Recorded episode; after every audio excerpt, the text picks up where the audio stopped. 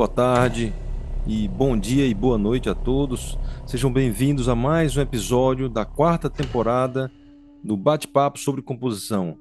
O Bate-Papo é um projeto de extensão do Departamento de Composição da Escola de Música da UFRJ que visa dialogar com músicos profissionais e amadores sobre questões relativas ao mundo da composição musical. Compositores, instrumentistas, cantores e musicólogos são entrevistados pela equipe do Bate-Papo, explorando a temática da composição musical sob suas diferentes perspectivas. O projeto propõe travar esse diálogo com músicos de diversas vertentes, tanto da música de concerto como do jazz, da MPB, sem restrição estética ou geográfica. Os vídeos dos bate-papos dos três anos anteriores, 2020 a 2022, e desta quarta temporada, 2023, estão disponíveis no nosso canal do YouTube Inscreva-se e ative o sininho para receber notificações sobre os próximos programas. A equipe que realiza esse projeto é formada por mim, Liduíno Pitombeira, e pelo professor Ian Wagner. Hoje nós temos a honra de receber, hoje, dia 21 de novembro de 2023, o compositor, professor e pesquisador Rodolfo Coelho de Souza, para falar sobre sua obra musical, suas atividades de pesquisa e ensino em música e sobre suas perspectivas no âmbito da composição. É, este programa está sendo gravado no dia 21 de novembro de 2023, com transmissão para o dia 28 de novembro de 2023, às 18 horas. Os exemplos de áudio, vídeo e vídeo partitura estão disponíveis na descrição do YouTube e o programa também tem uma versão podcast no Spotify e na Apple Music, para aqueles que estão em trânsito ou que não puderem ter acesso ao vídeo. Vou passar agora a palavra ao professor Ian Wagner, que vai falar um pouco sobre o Rodolfo e já fazer uma primeira pergunta. Seja bem-vindo, Rodolfo. Olá, boa tarde, boa noite, bom dia a todas e todos, uh, em especial professor Rodolfo. É, muito obrigado aqui já de antemão pelo, por ter aceito o nosso convite e participar aqui né, do nosso bate-papo. E, como de praxe, eu vou ler então a biografia do nosso convidado, né, para depois é, entrar na primeira questão. Né? Então, uh, o professor Rodolfo Coelho de Souza começou os estudos de instrumento, piano e violão, com sete anos de idade. Aos 14 anos, iniciou aulas de composição com Olivier Tony, uh, prosseguindo até 1969. Teve aulas de música eletroacústica no estúdio de Conrado Silva e aulas com Claudio Santoro na UNB, Fez mestrado na ECA, USP, e doutorado na University of Texas at Austin uh, em 2000. Foi professor na UFPR e atualmente é professor titular na USP. Sua carreira como compositor inicia-se em 1972 no Festival Música Nova de Santos, do qual foi coeditor com Gilberto Mendes, de 84 a 96. Participou de inúmeros festivais no Brasil e no exterior, Uh, sua obra é dedicada a diversos gêneros, como orquestral, câmara e vocal, mas é mais reconhecida pelas peças que misturam instrumentos e sons eletrônicos. Então, mais uma vez, bem-vindo aqui, professor Rodolfo, e gostaria então de é, introduzir essa, essa primeira pergunta, que é uma incitação, na verdade, para o senhor uh, falar um pouco sobre a sua trajetória, sobretudo uh, falar um pouquinho do, do início, né? O que que levou, o que, que te levou, né, para o caminho da música e sobretudo da composição, né? A gente obviamente tem algumas deixas aqui da sua biografia, né, de um pouco de como foi esse esse roteiro, né? Mas se você puder uh, adentrar em, em, alguns detalhes, né, a gente ficaria muito feliz. Então, muito obrigado pelo convite, Liduíno e Ian. É, é um prazer, é uma honra estar aqui nesse espaço tão é, privilegiado. E já tentando responder a sua primeira pergunta, é, eu vou meio que tirar o corpo dessa pergunta, porque eu não sei bem a resposta, o que, que me levou para a música, porque eu não tinha um ambiente familiar musical, nem meu pai nem minha mãe tinham nenhuma atividade musical, nenhum gosto especial pela música. Mas eu, muito cedo, eh, pedi para ter aula de, de, inicialmente de piano, depois uh, comprei também o violão, estudei violão, cheguei a dar recital tanto de piano, de piano quanto de violão.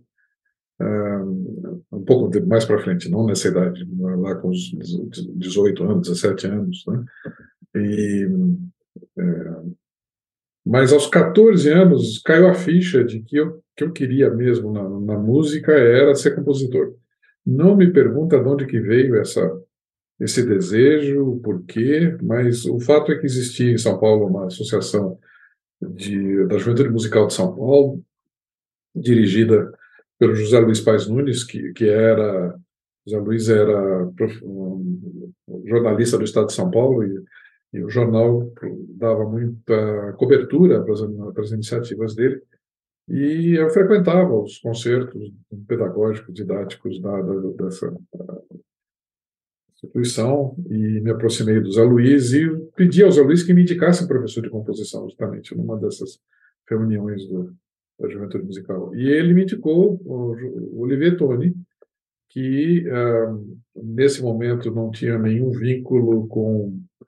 Né, ele era fagotista da Sinfônica Municipal, da Orquestra Sinfônica Municipal, e, e, e era professor particular de, de composição. E uh, era da escola Kohlreuter, né? então a filiação dele era Kohlreuteriana, um, e ele tinha sido professor de alguns um, compositores em ascensão, como Vili Correia de Oliveira, Gilberto Mendes, especialmente esses dois que estavam ligados ao Festival Música Nova, ao qual eu vim me ligar muitos anos depois. Né? O... As aulas com o Tony eram aulas convencionais de harmonia, contraponto, né? e, foram muito profícuas, mas uh, nesse momento, né, eu tinha, uh, em 69, tinha 17 anos de idade, e não havia curso superior de música em São Paulo. Então, nem havia cogitação do, de que seguir uma carreira universitária de música, de é, fazer curso universitário de música, não tinha não tinha essa possibilidade. Então, eu escolhi é, fazer engenharia é, sem nenhum. É, sem forçar barra nenhuma, porque eu gostava muito de matemática, física, sempre fui muito interessado nessa outra área de, do conhecimento. É, o que não é tão incomum com músicos, é, compositores, basta lembrar de Xenakis e de Lidiane Hiller, enfim, mas podemos a lista é enorme de gente que transitou na, entre as duas áreas de exatas e, e artes musicais, né? E então fui fazer engenharia e, e acabei exercendo engenharia durante 20 e poucos anos, né? Até que em 96 fui fazer meu resolvi fazer um doutorado em, em composição. A, a época era a economia estava péssima, era pós-Collor, pós-plano Collor, com todo aquele congelamento, aquela confusão desgraçada.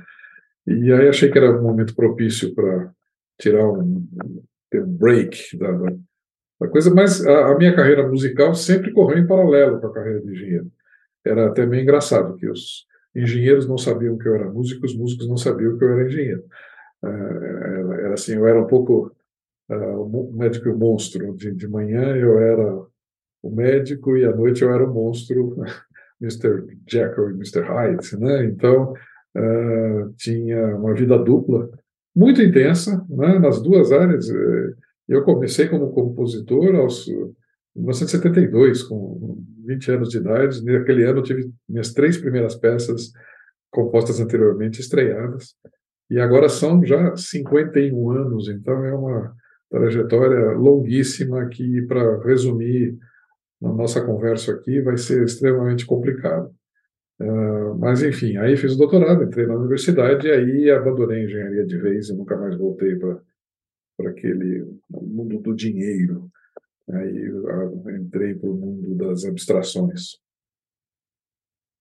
Então é isso. Muito bem. É, a, Liduino, só a, aproveitar aqui o, um pouco o gancho né, dele, uh, na verdade eu vou misturar um pouco com uma outra questão que você faria mais tarde, mas é, aproveitar que ele já tocou justamente no ponto né, sobre né, a formação em, em engenharia também, a atuação nesse campo, né, de como que, sobretudo depois desse momento né, que, que você entra na, no meio, né, na universidade propriamente, né, como professor e, e abandona a engenharia como profissão, mas você consegue enxergar com alguma clareza uh, as interferências interferência talvez não seja a palavra adequada, mas as influências né, que a sua formação, o seu conhecimento nesse outro campo, nessa outra área, como que isso uh, tem influenciado o seu lado composicional ou até seu lado eh, pedagógico também, né, como professor? É. Okay. Como professor, não tanto, mas como compositor, certamente. Uh, porque uh, desde lá do, do, do, começo, ainda nas aulas do Tony, eu já tentava misturar. E o próprio Tony reconheceu isso, falou: Nossa, mas você tem uma cabeça que parece orientada para as exatas e você vê tudo por um lado mais matemático e físico, e ele não conhecia alunos com essa característica. Mas ele estimulou muito essa minha faceta de fazer uma transversalidade, interdisciplinaridade entre conhecimentos de diversas áreas. E, e exatamente por isso, quando eu fui fazer o doutorado, eu só fui aprovado porque eu tinha essa característica, porque eh, eu não pertencia a nenhuma instituição, a CAPES não poderia me dar a bolsa, foi o CNPq que me deu a bolsa, e o, e o projeto, naquele momento, era uh, computer music, fazer música com, com computação, o que certamente era uma coisa facilitada para mim, porque eu Uh, minha primeira aula na engenharia foi uh, programação de computação Fortran 1, né, Fortran 1.0, né, estava começando, mainframe, cartão perfurado e tal, e meu primeiro projeto na engenharia foi escrever uma música com computador. Não foi fazer um projeto de engenharia, foi escrever uma música com computador. Ninguém entendeu então, nada. Já estava né? predestinado esse caminho. Isso. Né? Porque, é, porque eu já fazia essa, esse tipo de, de coisa desde o começo lá. Minha cabeça sempre foi essa essa mistura. E uh, como professor, isso vai acontecer, vai ter uma, uh, um momento onde isso é mais propício de ter essa parceria mental uh, profícua, né, bem realizada, na Federal do Paraná, onde o curso era de produção sonora. Então, ah, ali eu tive muitos alunos que ah, tinham interesse né, em problemas ah, tecnológicos. E, e, esses estão muito bem situados no mercado de trabalho, trabalham em música de filme, em estúdios, em, em composição para música eletroacústica, diretores de, de, de, de produção no, no Kojak aí da Globo, né, que é o Luiz Fernando Kruzialski, o meu aluno lá era é, hoje é o bambambam do som aí na, na, na Globo. Né? Ah, e a lista é enorme de gente que, que naquele momento se beneficiou dessa uh, interdisciplinaridade e uh, até que eu saí de lá por motivos alheios à minha vontade acadêmica não tinha nenhum problema com a universidade, mas a, vida particular me fez voltar para São Paulo, onde minha família estava. entrei na USP, e na USP o projeto é um pouco mais conservador. Né? É, ensino de instrumento, composição instrumental preferencialmente, música contemporânea, que é uma das minhas principais disciplinas, estruturação. Eu sou professor de teoria uh, e tecnologia, né? mas a tecnologia é um, é, é um uma disciplinazinha dentro da, da, da, grade, não tinha como lá no Paraná uma ênfase de, de toda uma grade voltada a essa especialidade. É, então, ah, ah, e, e, é certo que uma das minhas, dos meus maiores interesses desde o começo, visto que em 1970 meu primeiro projeto foi escrever música com computador, no primeiro curso de computação da, da USP que, que eu tive, isso continua sendo minha obsessão até hoje, né? em todas as suas variantes possíveis, de, de uh, tanto de escrever com notinha mesmo, né, com composição, como principalmente a questão da geração do som eletroacústico. Isto é, na música do século XX, a partir da música, a partir do século XX, o interesse dos compositores se volta muito para a questão do som em si. Né? Ah, você pega ah, Debussy, ah, você não consegue entender a música de Debussy apenas pela análise das notas. Você tem que entender que a sonoridade para ele é tão importante quanto a, a, a notinha no papel. Né? Isto é, a orquestração, ou mesmo quando é música uh, instrumental menos, uh, menos, complexa, uh, você tem essas questões de ressonância, de, de coisa que dizer, tem uma, um lado da qualidade sonora que passa a ter uma preponderância muito grande na linguagem. Vamos falar de outros tantos compositores que vão aparecer. O Schoenberg vai falar de, de, de Klangenfarben Melodien, que, que é exatamente essa ideia da, da, da uma melodia de timbre, isto é, que o timbre é uma, uma variável importante na composição, mesmo que não seja dos impressionistas, mas dos expressionistas também vão ter essa consciência. E a partir do momento que você tem, então, agora ferramentas tecnológicas para implementar esse sonho, né, que dito pelo Varese, uh, que, que fala, faz um manifesto né, do, uh, do, do, do, som organizado, né, de um, isto é, a composição não mais como uh, nota, mas como som organizado, e que vai se manifestar uh, pelo interesse pela música, pela, pela, percussão, pelos instrumentos de sopro, né? O Varese praticamente não usa mais a grande linguagem uh, romântica das orquestras românticas, que eram predominantemente voltadas para as cordas, para os violinos, teatro e tal. Né?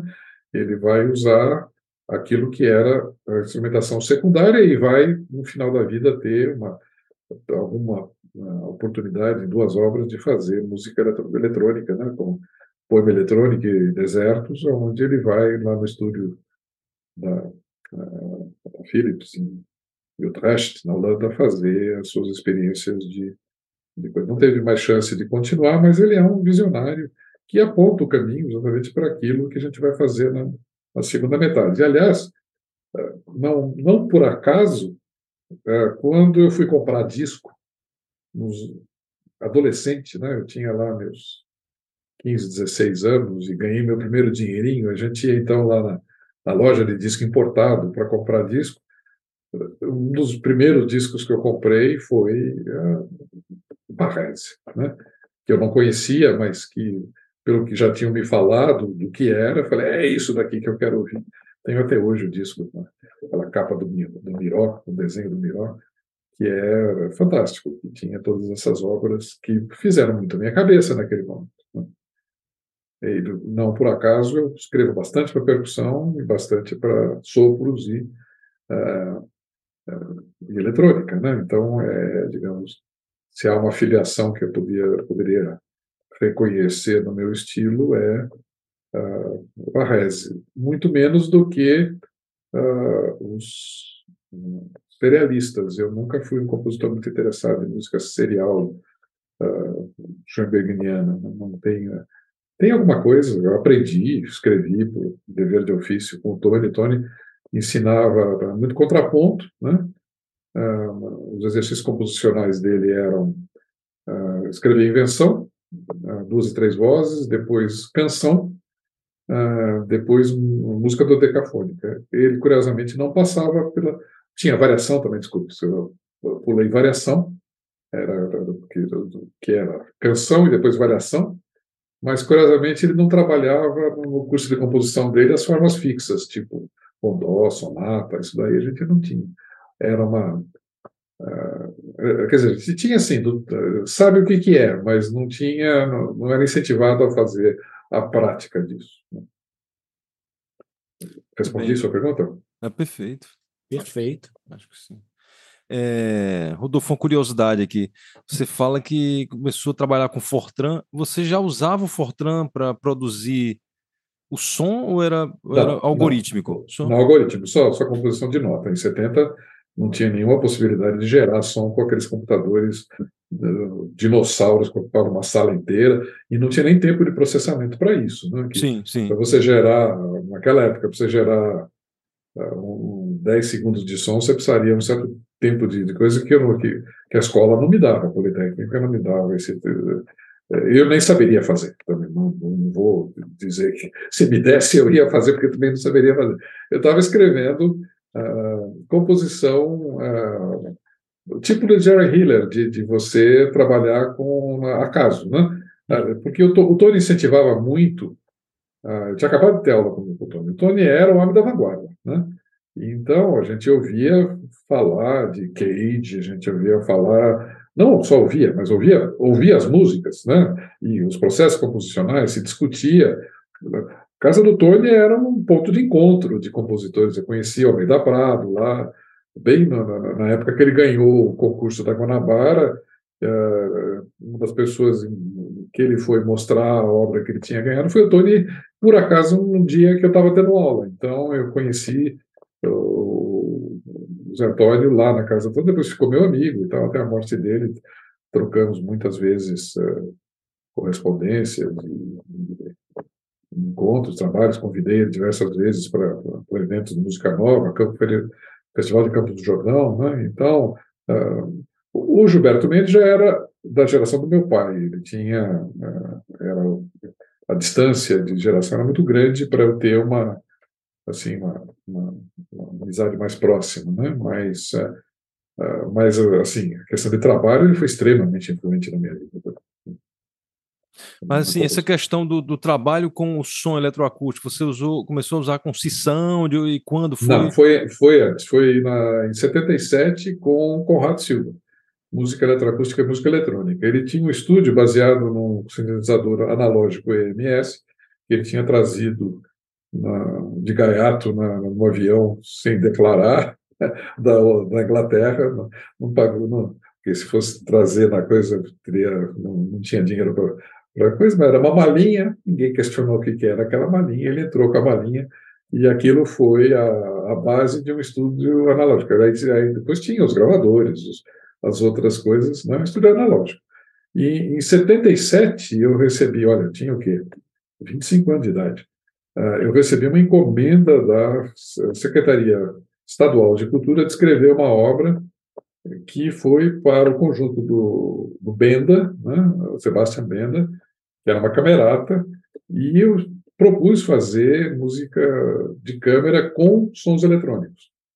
E eu gerei esses sons eletrônicos no estúdio do Conrado, e isso foi tocado em 77, e a, e a partitura foi editada pela Secretaria de Cultura, foi uma das primeiras obras minhas que foram editadas. Então, enfim, eh, eh, meu, minha carreira começa muito cedo, comparando hoje com as dificuldades que são enfrentadas pelos compositores jovens de hoje, eu tive muitas facilidades né, de começar. De, de, de, e ajudado sempre por essa escola Tony, né, porque ali dentro da, da Secretaria de Cultura, na época, havia membros da, da, da representantes da, dessa escola, coisa que me facilitou a vida, né? não tenho dúvida disso. Né? Mais para frente, eu vou ter contato. Em 78, 79, eu vou para Brasília por contrato de engenharia, não foi nem por questão de música, mas uh, o, o, uh, o Santoro estava fazendo uma, uh, uma, uma, linha editorial na editora da Universidade de Brasília de editar partituras. E eu mandei uma peça para flauta e piano, piano preparado, que tinha sido tocada em 73, numa música nova, pelo Jamil Maluf e pelo Toninho Carrasqueira.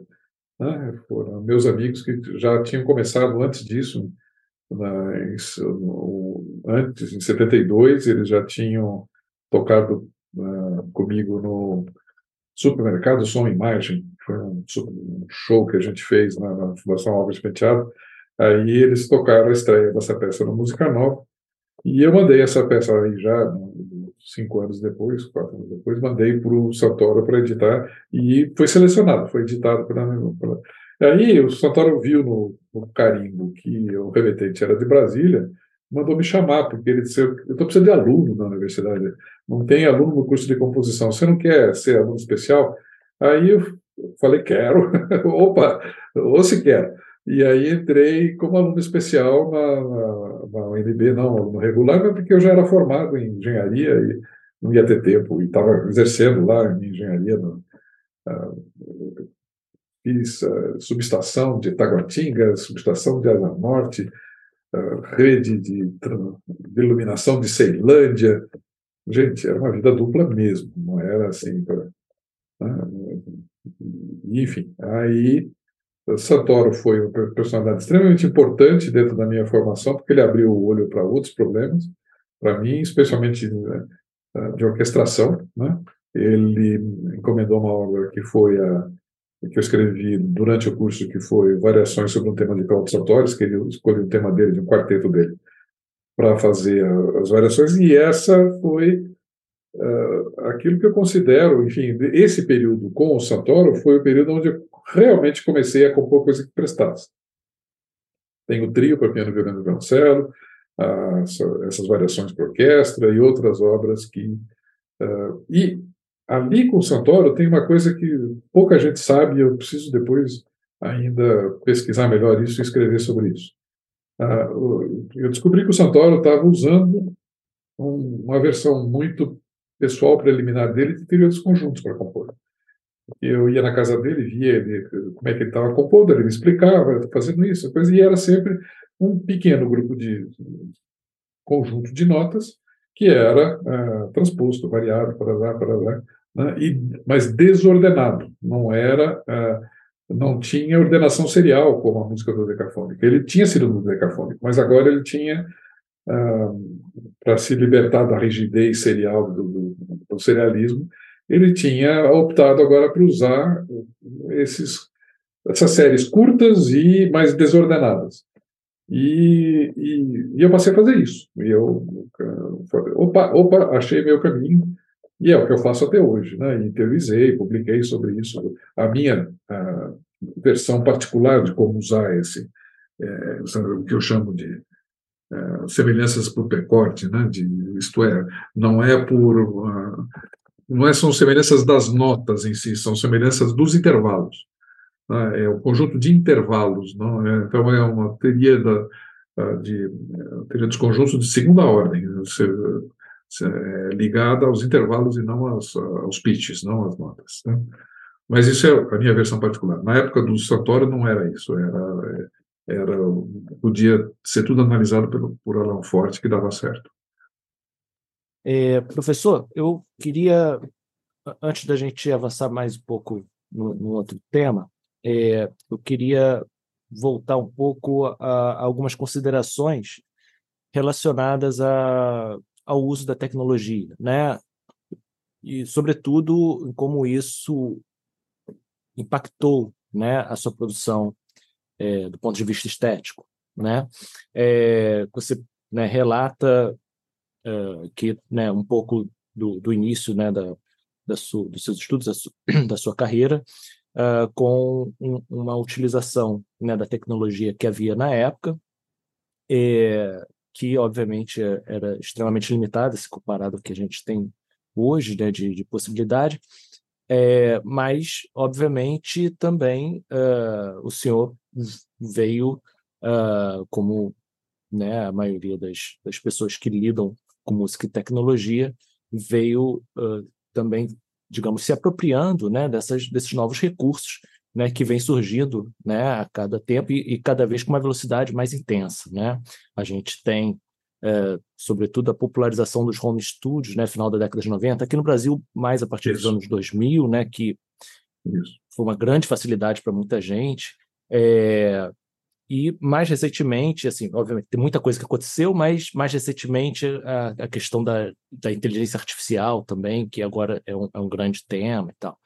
É, mas eu queria, se, se, se eu pudesse falar um pouquinho é, de como, como você enxerga né, esses, uh, essas novas possibilidades tecnológicas né, uh, aliadas né, à composição musical, sobretudo a, ao campo né, chamado de composição de música eletroacústica, né? E como que você lida com elas, né? É, enfim, é, é, bastante pessoal, mas se você puder dar uma. Ok, uma então. É, posso sim, e eu aproveito para fazer propaganda. Uh, aqui, uh, eu sou professor na graduação em Ribeirão Preto né? E na pós-graduação em São, São Paulo capital. Mas eu também atuo na pós-graduação da computação aqui há cinco anos que eu fui convidado. Eles descobriram que eu mexia com, uh, com computação musical e me convidaram para um mestrado em computação aplicada que eles têm aqui. Então, uh, eu tenho tido um, um, número interessante de alunos. Eu tenho dado aula de inteligência artificial na na, em aplicações musicais, não é só em composição, mas em diversos tipos de aplicação, uh, usando teorias clássicas da, da, da, uh, da, inteligência artificial, como cadeia de Markov, com todos os seus algoritmos e coisas semelhantes, né? Uh, também a questão de combinatória, talvez a questão de, de algoritmos de busca, enfim, uma série de, de, de, de coisas que eu pude desenvolver por interesse próprio, fui desenvolvendo na, na, na, na, coisa. E vou, a partir do ano que vem, dar esse curso em São Paulo, na, na graduação, na pós-graduação em São Paulo.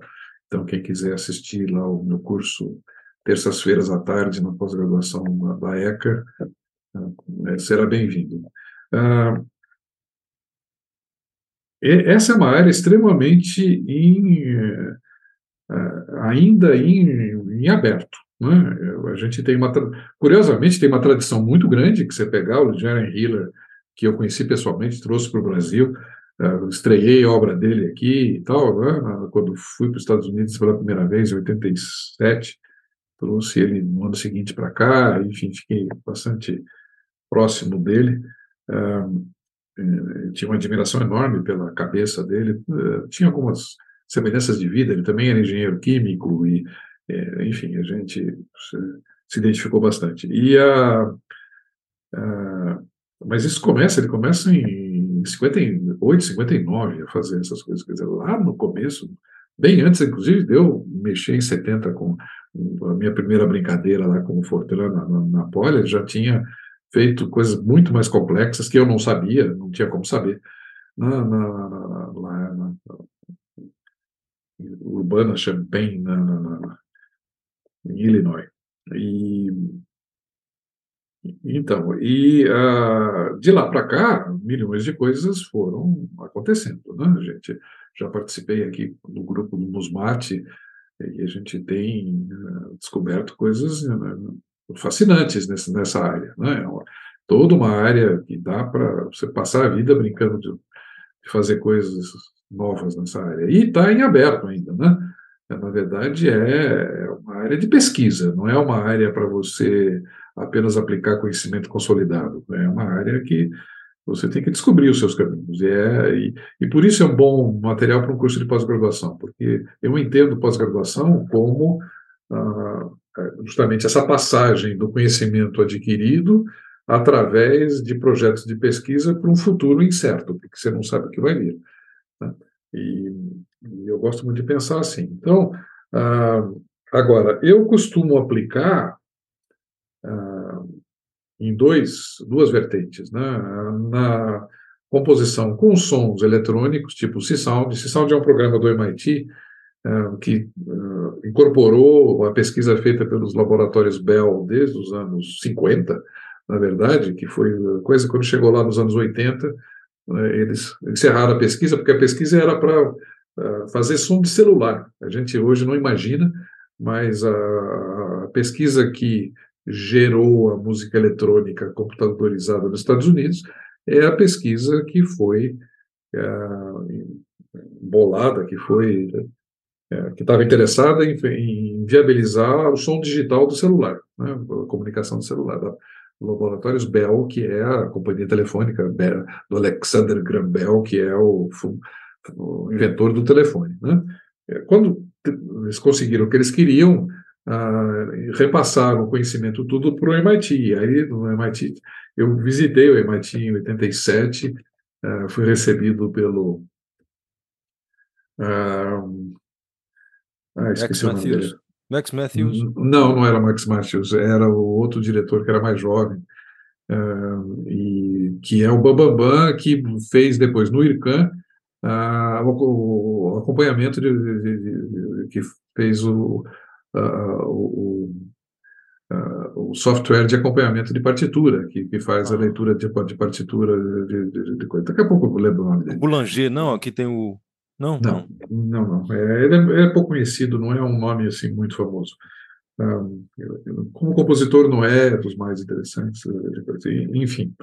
Um, é, mas ele é, é, interessante que o IRICAN, a gente fala como se fosse uma instituição francesa, mas na verdade ele é toda a tecnologia é americana, lá, do Miller Pouquet, do desse que eu estou esquecendo o nome agora, enfim, todas as pesquisas foram chefiadas pela, pelos americanos a parte francesa é a parte do GRM, não é do IRCAN. E, enfim, eu estava falando disso porque eu estava uh, falando do, do C-Sound, que é, então é um, um, programa que foi absorvido pelo, pela, pela MIT e que inicialmente era só para mainframe, mas de repente nos anos 90 uh, ah, começou a ser distribuído uma versão mais sintética para computadores pessoais e foi a minha salvação, porque era era assim, o meu sonho de consumo, né? Então eu entrei de cabeça nessa uh, coisa e do meu doutorado foi sobre isso, foi sobre uh, diversos processos uh, algorítmicos de geração de som, uma coisa que incluía desde a geração do som em si, né? Tipo, por, falar processo wave terrain, que é uma técnica de síntese né? que eu pesquisei no doutorado, mas envolvia também a composição algorítmica dentro do CISAL. O CISAL é um programa muito flexível. Você pode uh, incorporar, ele é muito aberto, uma, quase uma linguagem de programação em C. Você pode incorporar todos os princípios de composição aleatória, de geração paramétrica, enfim, o que você quiser, você bota lá dentro e ele faz para você, né, automaticamente. Então, então, sai não só um som sintético, mas um som sintético uh, por inteligência artificial na composição dele, não só na, na questão do som. E é, e é, isso que eu tenho feito uh, com mais ou menos intensidade, às vezes sem uh, uma preocupação tão grande de, de ser tão rigoroso assim na, na questão algorítmica, mas sempre tentando, no, quando eu faço som eletrônico com instrumentos, eu sempre faço uso de alguma maneira esses sons que vem da, da, da tecnologia digital de computação. Não, é, eu não sou muito a la francesa de ficar gravando e transformando, gravando e transformando. Uso também, não estou dizendo, não tenho nada contra, mas geralmente quando eu faço isso, eu importo para dentro do programa e faço as transformações dentro do sistema. Ele também serve muito bem para isso. Ele serve muito bem para fazer música concreta, sem nenhum problema. Isso é para tudo. Né? É extremamente flexível. O diabo é que é uma ferramenta encardida para você aprender, você leva muito tempo para aprender. Eu levei lá quatro anos nos Estados Unidos estudando. Comecei no primeiro ano, quando eu cheguei, já tive logo no primeiro semestre. Primeiro ano foi um ano que eu passei estudando C-Sound e foi até o quarto ano tentando dominar essa ferramenta complicada com muitas. Uh, e não me considero um especialista, eu ainda acho que eu sou um usuário né, comparado com, por exemplo, Lazzarini, que é um brasileiro que está lá na, na, em Dublin, né, é, que eu conheço bem, também já tive lá duas vezes, fiz conferência, fiz concerto lá. Meu concerto mais bem sucedido na vida foi em Dublin, por incrível que pareça. É um concerto de música eletrônica em Dublin, que eu tive uma crítica do Times de Dublin, que foi assim consagradora. Ninguém leu, mas eu fiquei muito contente. Rodolfo, Muito esse tempo nos Estados Unidos, eu vou te fazer uma pergunta daqui a pouco mais filosófica, mas só uma curiosidade. Você estudou com Pinkston ou, ou foi com Pinkston. Pinkston? Ah, Não, fui, eu fui, eu fui orientando do Pinkston. Pinkston tinha sido orientando do uh, orientado né, do uh, uh, Davidovski, Mário Davidovski, que era um argentino, uh, um judeu argentino, que se radicou muito cedo lá nos Estados Unidos, fez a carreira toda lá, praticamente nos Estados Unidos, e, e, é engraçado que eu, na primeira visita que eu fiz à Colômbia, eu era para encontrar o Davidovski, só que o Davidovski, ou sei lá, esqueceu da, da, da, da, agenda, a agenda era marcada, enfim, essa é uma outra história de uma visita que eu fiz oficialmente, então, Mas quem me recebeu foi o Pinkston, que era uh, estudante de pós-graduação dele. Estava uh, terminando o doutorado dele com. E fizeram uma visita no laboratório, ele me mostrou as coisas e tal. Quem haveria de imaginar que anos depois eu fizesse uma application para uh, a Universidade do Texas e quem foi uh, me aceitou como orientando foi o Pinkston, que não, que não lembrava de mim lá da visita da, da Colômbia. Eu que tive que contar para ele, que falei, ah, foi você que me... Foi você? Não lembrava mais. Né? Enfim, não foi por causa daquela visita que ele me aceitou, ele aceitou por causa do portfólio de obras que já tinha, né, obras orquestrais, música de câmara e tal, eh, pela varia e pelo currículo de, de, eh, de engenharia também, que facilitava muito essa, o curso dele era um curso muito voltado para tecnologia. Né? Tinha um outro curso dele que era de composição algorítmica, também um ano de composição algorítmica. Né? Uhum. Então ele foi. E o Davidovski vinha todo ano uh, fazer masterclass e ver o, o, progresso dos nossos trabalhos. E do Davidovski é que eu pego o, a, assim, a filiação para praticamente ficar uh, um especialista em música instrumental com uh, sons eletrônicos. Né? Eu já tinha feito, desde 77, feito isso, não é que eu comecei ali. Mas uh, ouvindo o Davidovski, vendo a linha dele, vendo como ele fazia, eu me convenci de uma coisa, que o projeto uh, GRM, né, projeto do Schaeffer, ou mais especificamente, não é nem do Schaeffer, o Acusmonium é do, é, é do, é, do François Bell, né, que foi diretor do GRM, ele que inventou o Acusmonium. Essa ideia de você sentar numa sala e ficar olhando para um monte de alto-falante como se fosse uma orquestra é, é não funciona para o público. Funciona talvez lá para o francês, mas para o brasileiro pode esquecer. A gente fez isso aqui no Brasil. Todo mundo perguntava quando é que, quando é que vai começar o concerto. cadê, cadê o concerto? Não, é isso aqui. Não, não, espera um pouco. Eu vim para ouvir alguma coisa que acontecendo no palco, não um monte de alto-falante.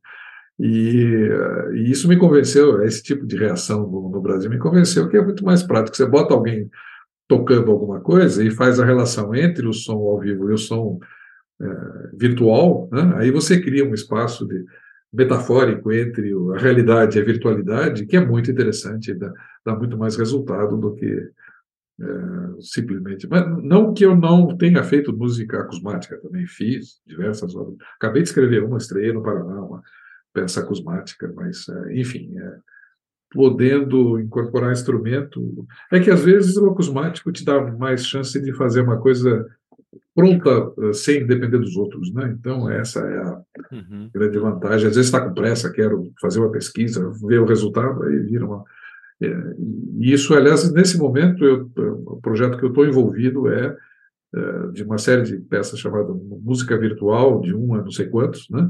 Que vão ser exatamente essa coisa do, do, do, espaço sem, a, sem o instrumento, né? Espaço virtual mesmo. Né?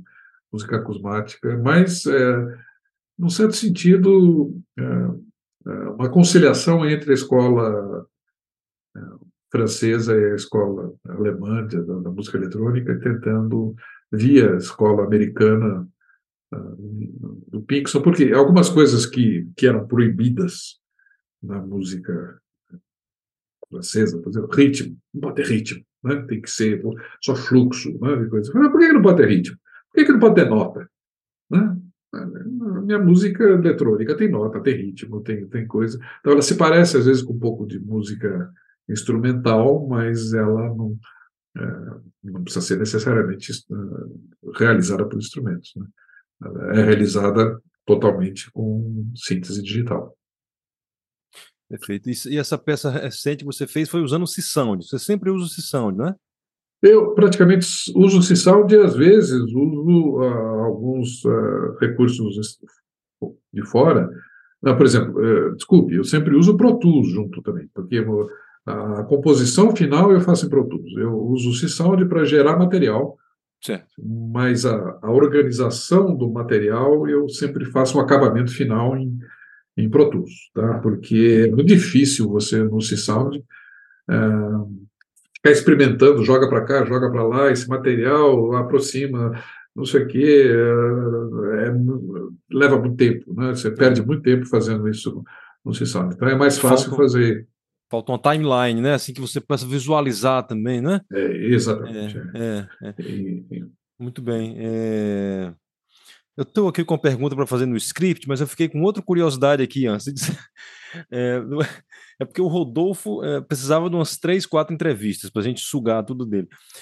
Rodolfo, quando você faz música mista, você monta primeiro a parte eletrônica, ou você planeja tudo antes, ou você faz a música instrumental? Como- Fala um pouco para a gente aí dessa.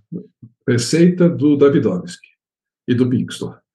Faça as duas ao mesmo tempo. Se você fizer uma e depois tentar encaixar a outra, não dá certo.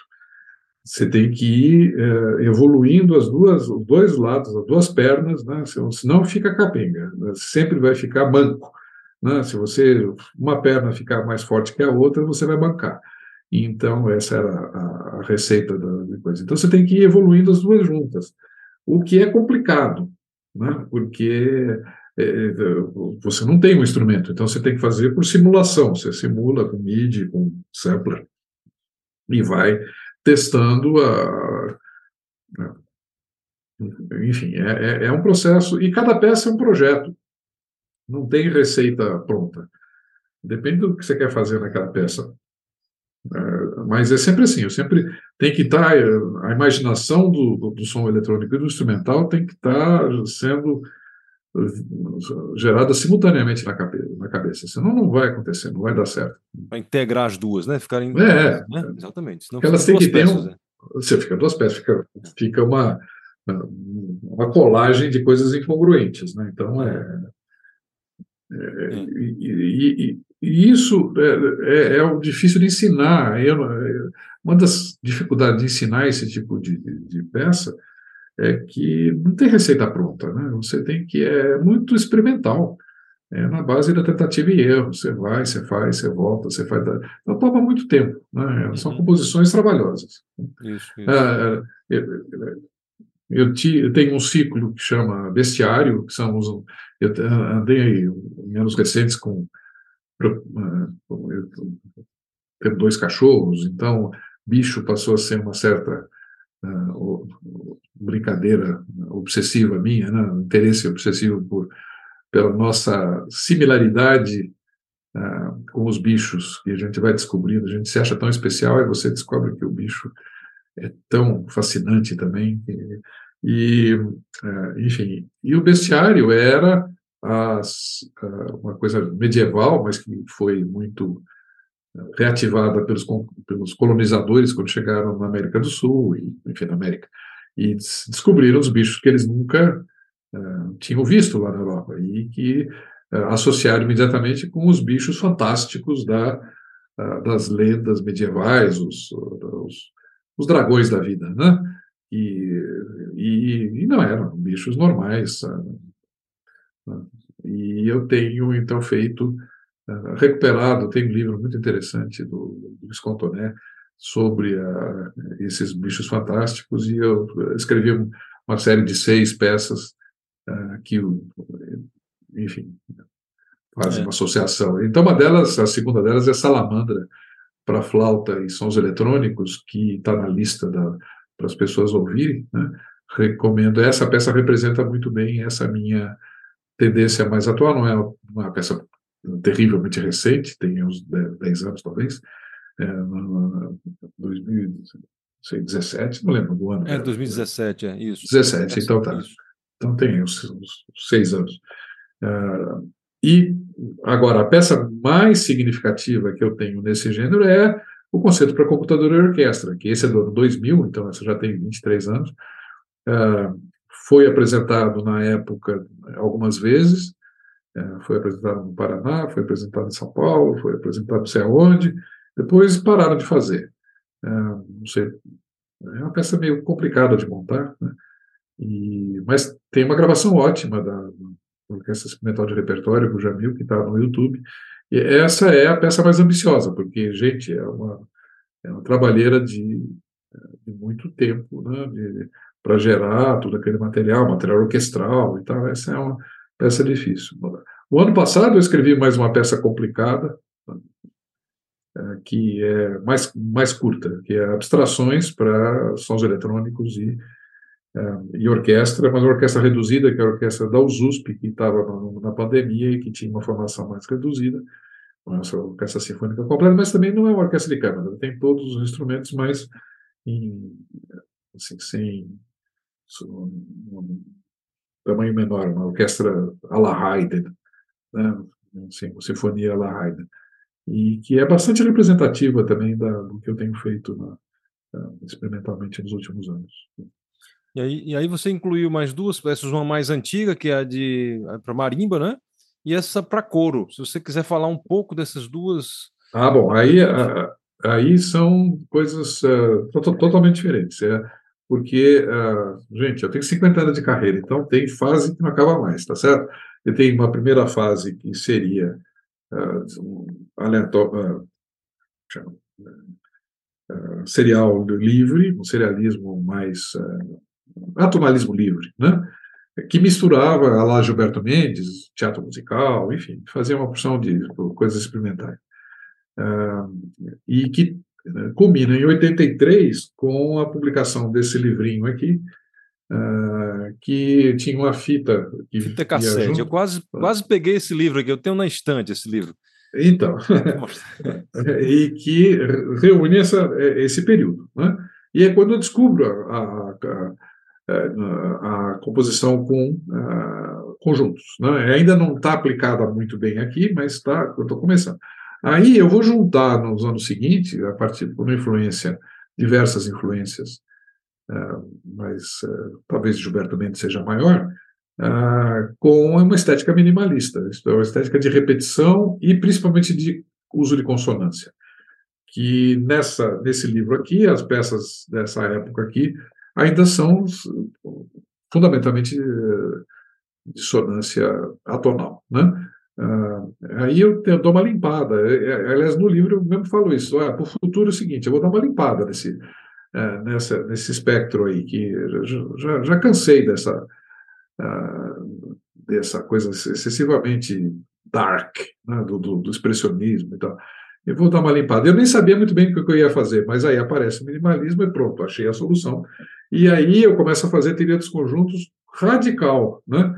É, tudo assim, dá para analisar da primeira à última nota, aliás, uma orientanda, não, uma orientanda não, uma colaboradora de pós-doc, a Rita Domingues, acabou de analisar as galáxias para piano e orquestra dessa época, dessa época de 87, é, que é, ela prova que da primeira à última nota ela é uma peça coerente com teoria dos conjuntos e essa teoria dos, dos, coisas. Então, e essa peça ganhou um, talvez um dos prêmios mais significativos da, da minha vida, que foi o, uh, o, o, prêmio chamava Lei Sarney, mas era o prêmio de incentivo cultural, a primeira lei de incentivo que teve, e era um dinheirinho bom, foi uma, um prêmio interessante uh, no ano seguinte. quem estreou a obra foi lá em Brasília, o o Barbato, Silvio Barbato, que tinha sido meu colega no curso do, do, do Santoro, e ele morreu pouco anos depois no acidente da Air France, né? ele, ele foi aí regente do Teatro Municipal e tal, e o Barbato programou né, lá em Brasília com o Jeffrey Jacob, porque o americano foi uma encomenda de um pianista americano, essa lei. Uh, enfim, então uh, esse período. E o Diálogos era uma espécie de primeiro ensaio de como fazer isso de maneira absolutamente consistente. É uma outra peça que dá para você analisar, se você quiser, da primeira à última nota com um tipo de teoria dos conjuntos muito específico, que é essa minha poética minimalista de, de coisa. Que, quando eu fui para os Estados Unidos, é muito engraçado. Você chega lá, o Liduino deve ter tido essa experiência. Não mostra a peça minimalista dentro da academia que todo mundo torce o nariz. É, não pode. É, não sei porquê, eles não gostam. Foi, foi, muito engraçado. Quando eu fiz o primeiro concerto para o departamento, era obrigado, fazia todo um ritual de você mostrar uma não era um concerto, uma, uma palestra, mostrando as músicas, né? mas música inteira, tinha que tocar tudo. Uh, eu escolhi uh, duas peças, uma foi o, a música do, a do Santoro, as variações do tema do Santoro, que eram né, voz uh, uh, pós-seriais, né, mas era basicamente uma música atonal, e uh, Croma, que era uma peça orquestral que soa, nossa, como soa redondão, assim, uma peça virtuosa, vibrante, orquestra cheia de, de uh, e que tem um teclado, um sintetizador de teclado, né? Tem, era a época dos, dos DX7s, então tem um de, de, de novidade tem um DX7 na coisa. Eu estava certo que os americanos iam adorar o Chroma, torceram o nariz para o Chroma, porque a linguagem era minimalista, e uh, acharam maravilhoso uh, as variações do Santoro. Uh, fez a minha, minha fama dentro do, do, departamento, com dois ou três professores que vieram me cumprimentar que ficaram me, até o fim, próximos de mim. Não, o orientador sempre guardou distância, mas o, o o Green, enfim, outros, outros de outra opção da área de teoria, né, o Klein, o Green e tal, todos eles gostaram da, da peça uh, atonal. É, o Green entender. é o Douglas Green que você está falando? Não, Douglas Green, eu fui aluno dele. Ah, você foi famoso... Esse, é o próprio, usávamos isso daí diariamente, esse, esse, esse livro. Do, do, eu uso até hoje na, na pós-graduação. Na graduação não consigo usar, é muito complexo para usar. Né? Mas o, o Green, inclusive, foi tem uma, uma passagem. Ele foi extremamente carinhoso comigo, porque é, eu tinha feito o curso de contraponto, que era um remedial, uma obrigatório, remedial para todo mundo. Não tinha, você não escapava disso, de ter aula com, de contraponto com o Green. Uh, mas eu fiz o, o, o semestre 1, um, que era contraponto modal, quando chegou no contraponto 2, que seria o tonal, uh, ele ficou doente, ficou com câncer de cérebro. E não teve que ficar, ser afastado. Foi operado, etc. E Aí voltou. E tinha, foi substituído por um professor, e, e ele veio perguntar para mim como é que tinha sido o curso. Eu era, eu era o mais maduro da classe, já mais velho, enfim, né, já coisa. Eu falei, olha, foi mais ou menos, porque ah, ele ficava insistindo, por exemplo, que algumas cadências que, que eu fazia nos, exercícios não podia, porque o ah, bar nunca tinha usado. Mas aqui, ó, eu, eu, mostrei no cravo bem temperado todas as cadências que o, que o cara me disse que, no, que bar nunca tinha usado estavam lá no cravo bem temperado. Meu ouvido, sem querer, me leva para essas coisas, né? Que, que, a cultura musical entra no ouvido e você fica tá, não, não, Imagina que ele não usava, está aqui, né? E o Green ficou muito uh, chateado, falando: você vai me fazer o seguinte, você vai me passar todos os teus exercícios, eu vou corrigir tudo de novo. Uh, uh, porque ele viu que tinham sido mal corrigidos os exercícios, enfim, com, com, aí ele corrigiu e fez recomendações muito interessantes, muito interessantes. Aí sim eu vi o que era um professor realmente experiente em ensino de contraponto que aí você vê o, o, tipo de coisa que ele enxerga que você não está enxergando, né? Da possibilidade de contraponto inversível e de, de, modulações que você faz de um certo jeito. Ele fala, se você fizer desse outro jeito, fica mais interessante, fica mais... Isso sim era... E ele, é, e ele fez isso doente, né? Tanto que, um ano depois, ele morreu. Né? Mas o cara que teve a generosidade de se interessar exercícios de um aluno, entendeu? Esse é me marcou muito isso. E eu procuro ter esse mesmo comportamento generoso que o que o Green teve comigo. Foi uma assim uma, uma experiência inesquecível. Né?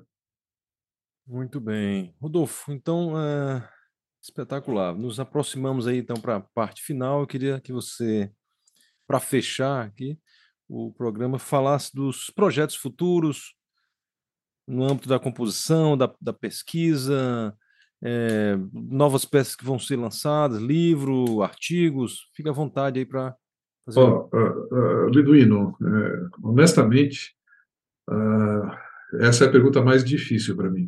Eu sei que eu vou continuar a fazer o, o, a música virtual, agora tem aí, porque isso é o projeto do pesquisador do PQ, do CNPq, eu tenho que dar continuidade, isso aí eu vou ter que cumprir. Uh, mas, ao mesmo tempo, tenho na fila uma dúzia de outros artigos que eu precisava terminar, escrever, enfim, que eu não, a prioridade eu não sei qual vai ser. Ah, no ano passado, eu, eu, quando eu fiz 70 anos, uh, a USESP me encomendou música. Era, eu já tive algumas encomendas de OSESP para orquestra, né? Mas eu falei, não, olha, dessa vez eu não quero escrever para orquestra, eu quero escrever para o coro da USESP. E aí eu escrevi uma das peças que eu recomendo aí, que é Outros Nós Mesmos, outra vez, História dos Bichinhos, porque é, é o gato, é o, é o cão e é o, é o pássaro, né?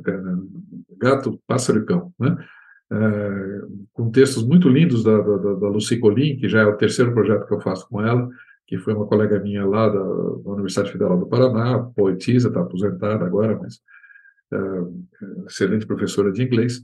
E, uh, e a gente tem o projeto de, já muito desde aquela época do, que eu saí de lá, de escrever uma ópera, e a gente tem trabalhado nessa ópera, mas está dando a passo de tartaruga. Vamos ver agora se, uh, se a gente dá uma acelerada e, e então, música vocal, né? Então, dentro da questão da ópera, e essa é, peça para coro ensaia um pouco isso, é, como é que dá para recuperar um cantabile dentro da, da música contemporânea? Isto é, dá para fazer uma música contemporânea que não seja excessivamente conservadora no modo de cantar, mas que tenha um certo interesse né, de, de novidade, mas que ao mesmo tempo seja é, instigante, que não fique, enfim, é isso que eu estou tentando resolver já a, duras penas, porque eu não quero fazer uma ópera que seja só recitada. Tá? Esse é, tá, já, já, já deu isso, não é que não, já, um monte de gente já testou essa, essa fórmula, né? Então, não quero fazer mais uma só ópera aqui, é, ou ópera que seja teatro musical, né? que a maior parte do tempo é teatro, não é ópera. Eu quero fazer uma ópera que canta do começo ao fim, que, enfim. Eu sou um pouco conservador, viu? É engraçado que essa história de que eu gostar de música de tecnologia parece que eu sou uh, avesso à tradição, muito pelo contrário. Tudo o que eu faço tem um pé muito forte na tradição, né? muito forte. Isto é, tento incorporar os séculos da cultura ocidental que, vieram antes de mim e colocar uma pedrinha a mais no topo da montanha e já me dou por satisfeito com isso. Não quero ser o, novo Beethoven, nem o novo Wagner, nada disso. É, faço meu, meu pedacinho a mais. Já está bom demais. Para quem um dia achou que, que ia ser o engenheiro que fazia música no, no fim de semana, hoje poder ter uma dedicação integral à música é uma, uma maravilha de, de, de, de trajetória de vida que, que, que é uma, é, é, poucos podem ter, na, na, realizar o que eu pude realizar durante essa, essa minha trajetória. Um privilégio, a palavra que eu quis, estava buscando é, eu me considero uma pessoa altamente privilegiada.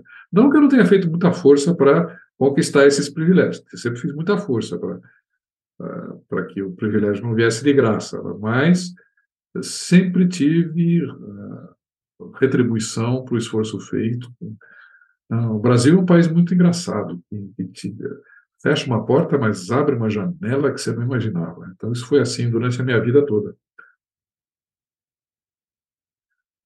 Eu não sei se isso responde a tua pergunta. Respondido. É, só para dizer, você tem peça na Bienal agora, nessa Bienal de dezembro. É, né? é essa peça do, do, do ano passado, da, da, Outros Nós Mesmos, da, da para coro. É o coral contemporâneo que vai fazer. Perfeito. Se conseguirem fazer, porque a peça é difícil para caramba e o tempo de ensaio é muito curto. É. Eu não tive nenhuma notícia de que se eles estão enfrentando com algum problema a peça. Enfim, selecionaram, vamos ver o que acontece. Muito bom. Então é isso, Ian. É, eu acho que a gente se despede agora do público, né? É, agradecendo ao Rodolfo pela essa maravilhosa entrevista. E é, se o Ian quiser falar mais alguma coisa, Nossa. mas só agradecer também ao Rodolfo né, pela generosidade, você deu seu tempo para estar aqui conosco. Foi uma entrevista muito produtiva, né? E agradecer também ao público que, que vai assistir né, essa, essa gravação no YouTube e deixar um abraço aí para todos né, e todas e podendo fazer minha propaganda final, inscrevam-se no meu canal do YouTube, porque além das quatro peças que eu dei aí, tem outras 30 lá, pelo menos. Tá? Estamos em construção o canal. Tá? O, o, sininho não vale só para aqui, para o FPR, vale lá também no canal Isso. do YouTube. Então, quem clicar no link para assistir o Bestiário, chega lá no seu canal, se inscreve no canal e tem muito mais Isso. coisa lá. Isso. A gente pode colocar, inclusive, na, descrição desse nesse vídeo, a gente bota também o canal né, do Perfeito. professor Rodolfo. Ótimo. Já fica ótimo. fácil. Tá Perfeito. Tá joia. Então, boa noite. Até logo. Muitíssimo obrigado por, pela oportunidade. Grande abraço.